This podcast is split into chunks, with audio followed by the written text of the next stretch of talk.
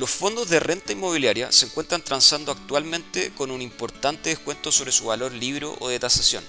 en un contexto de alza sostenida en las tasas de interés durante los últimos dos años, lo que ha llevado a que gran parte de los flujos se hayan ido a otros instrumentos, como por ejemplo los depósitos a plazo. Desde noviembre a la fecha hemos visto una reversión importante en las tasas de interés a nivel local, lo que creemos respondería a que estamos llegando al fin del ciclo de alzas de TPM realizadas por el Banco Central, quien en nuestra opinión debería empezar a bajar tasas de forma progresiva durante el próximo año.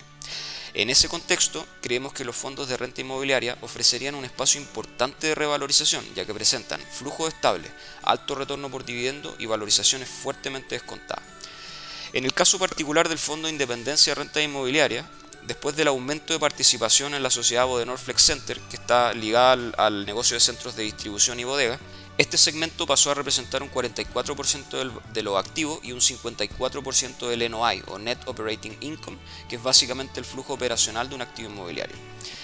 Esta industria, la de centros de distribución y bodega, está mostrando un alto dinamismo actualmente y de hecho el fondo ha sido capaz de mantener un 0% de vacancia en ese segmento, además de estar ejecutando expansiones que van a proveer crecimiento en las rentas durante los próximos años. Por otro lado, creemos que el menor dinamismo que se está viendo en el segmento de oficina, que sigue siendo un componente importante en las rentas del fondo, se encontraría más que internalizado en el valor de la cuota. De hecho, para justificar un descuento de 40% sobre el valor libre o de tasación, como lo que vemos actualmente a nivel de mercado, se necesita estar valorando los metros cuadrados de oficina a cerca de 36 UF, lo que está bastante por debajo del valor de tasación actual que está más cercano a las 80 UF por metro cuadrado. Por lo tanto, creemos que esto no conversaría realmente con las transacciones que se están dando a nivel de mercado real.